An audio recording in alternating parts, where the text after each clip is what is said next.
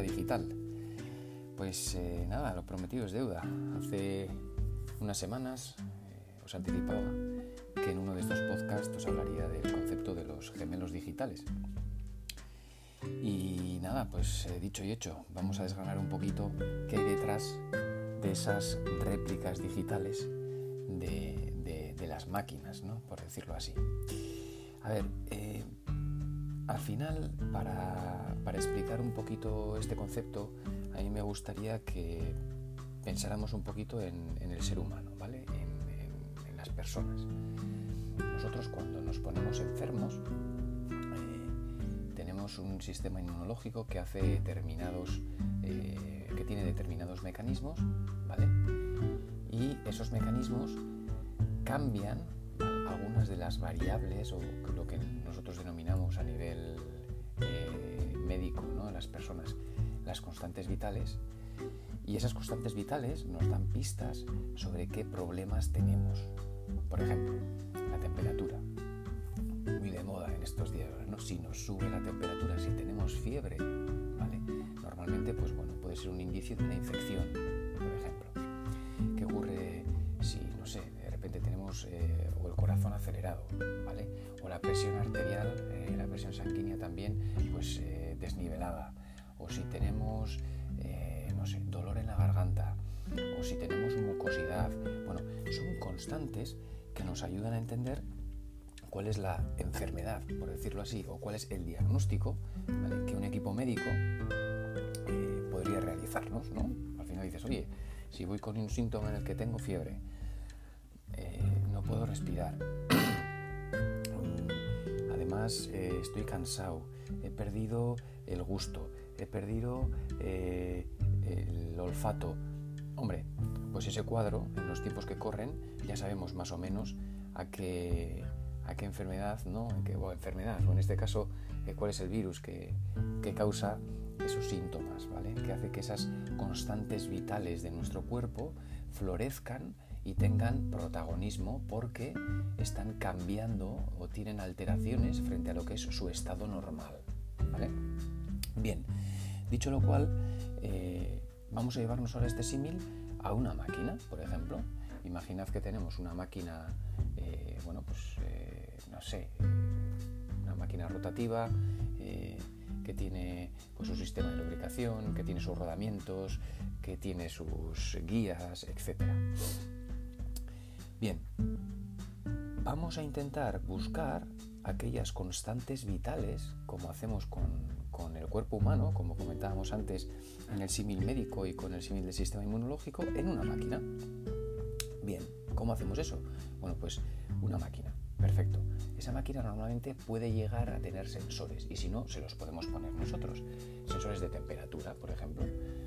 Vamos a saber si la máquina tiene fiebre Sí, sí. Eh, si somos capaces de entender en qué momentos la máquina está teniendo, pues quizá un ascenso de temperatura, una temperatura superior a lo que viene siendo su, su comportamiento normal, por decirlo así, bueno, podríamos decir que esa máquina tiene fiebre, ¿vale?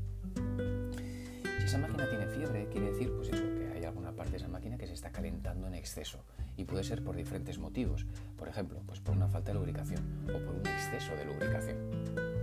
Son dos, casos claros. Eh, otro caso, por ejemplo, eh, en ocasiones que no tenemos sensores, lo que podemos hacer es, eh, como hacemos en las personas, una muestra de sangre para ver con más detalle qué es lo que nos ocurre a una máquina, también le podemos hacer, por ejemplo, un análisis de aceite. Cuando mandamos el análisis de aceite al laboratorio, que nos hagan esa analítica de aceite. Es como cuando mandamos nuestra analítica de sangre al laboratorio. Nos analizan qué es lo que recorre en nuestro cuerpo y ahí se encuentran muchas cosas. En una analítica de aceite ocurre lo mismo.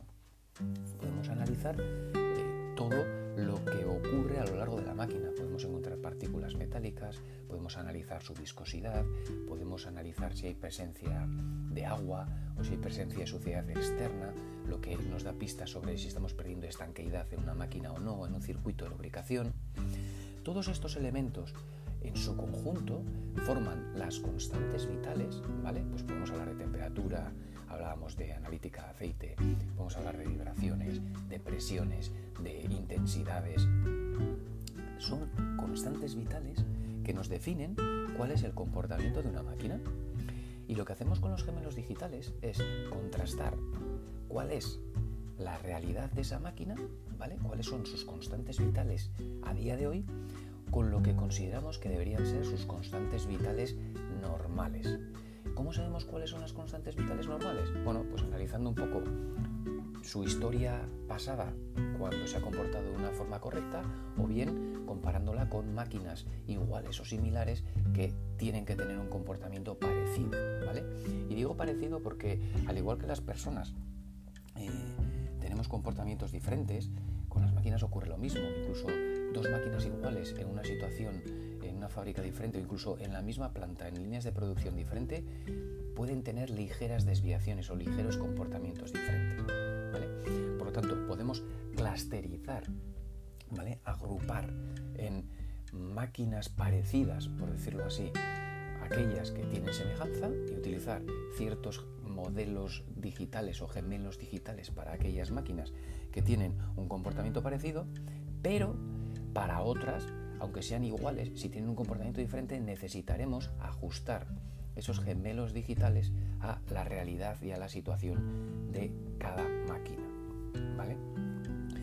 Por lo tanto, con ánimo de, hacer un poco eh, un resumen de lo que os estoy contando sobre los gemelos digitales, recordad siempre ese concepto eh, de la medicina eh, nuestra, de las personas humanas, y pensad en el concepto de las constantes vitales. Cualquier proceso, cualquier máquina a nivel de industria tiene constantes vitales. Esas constantes vitales son aquellos parámetros o aquellas variables que tienen un peso o una influencia mayor que las demás, ¿vale? En cómo de bien o de mal está yendo ese proceso o cómo de eh, sana o eh, enferma está la máquina, para que nos entendamos con los términos médicos, ¿vale? Un primer paso importante para los gemelos digitales no es trabajar con Big Data y todo, muchas de las cosas que se ven por ahí y resulta que parece que para hacer un buen gemelo digital tienes que ser, pues bueno, un gurú del Big Data y tal. Para hacer un gemelo digital casi es más importante conocer el proceso y conocer la máquina para definir y detectar bien esas constantes vitales de las máquinas que la parte técnica de reconstrucción de ese modelo digital basado en o bien redes neuronales o algoritmos complejos o árboles de decisión, eh, bueno, machine learning, deep learning, lo que queramos. Es casi más importante entender qué es lo que queremos extraer y cuáles son los parámetros o constantes vitales de las máquinas que la propia construcción del modelo digital. ¿Por qué os digo esto? Porque Además, será la casuística de que las máquinas, como las personas, vamos evolucionando y lamentablemente, pues al igual que las personas, las máquinas degeneran con el tiempo, ¿vale? Las personas nos hacemos mayores y tenemos una vida finita. Las máquinas igual. Las máquinas van degenerando, van, pues digamos, envejeciendo. En ese envejecer, las máquinas van cambiando sus niveles, umbrales de qué es, o sea, qué es bueno o qué es malo, ¿vale? ¿Por qué?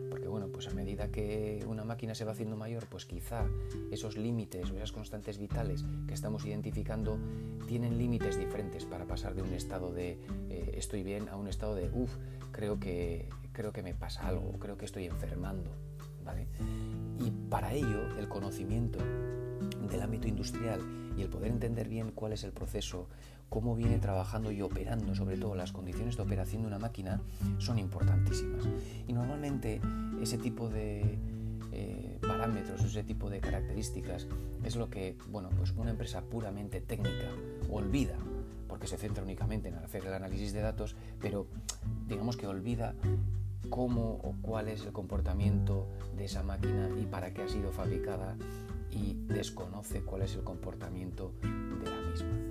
Lo tanto, es importantísimo crear equipos híbridos ¿vale? entre la empresa, por decirlo así, propietaria de la máquina o aquella que eh, gestiona los procesos donde esa máquina está incluida, más eh, alguna empresa que nos puede echar una mano para el tema de la analítica de datos, conjuntamente definir cuáles son las constantes vitales, insisto, del proceso de la máquina y sobre ellas generar aquellos modelos digitales, aquellos gemelos digitales que nos ayuden a entender cuál es el comportamiento de esas eh, constantes vitales. No tiene mucho sentido recrear o hacer un gemelo digital global de todo, por decirlo así, de una máquina cuando realmente lo que nos eh, importa o con el 80% de los problemas, perdón, con el 20% de los problemas que pueda llegar a tener esa máquina, y esto quiere decir que quizá solo necesitamos, pues no sé, eh, de 6 a 10 variables, seamos capaces de cubrir el 80% de los problemas. ¿Vale? Entonces, mi consejo, si me lo permitís, eh, es que cada vez que hablemos del concepto de gemelo digital, penséis en ese símil médico que os he comentado anteriormente, que identifiquéis cuáles son las constantes vitales y después que prioricéis, ¿vale? En el sentido de que no hace falta tener un super gemelo digital para poder empezar a predecir comportamientos que se están saliendo de lo que sería el comportamiento normal de una máquina, que es lo que buscamos con esos gemelos digitales. Bueno, espero que os haya eh, sido de ayuda y que os haya gustado. Ya sabéis que bueno, me podéis contactar para ampliar información. Algunos de vosotros lo estáis haciendo vía email o vía eh, Twitter y LinkedIn. Bueno, estoy a vuestra disposición y poco a poco iremos eh, desgranando pues venga, más eh, historias como esta de los gemelos digitales. Un saludo a todos y a seguir pedaleando.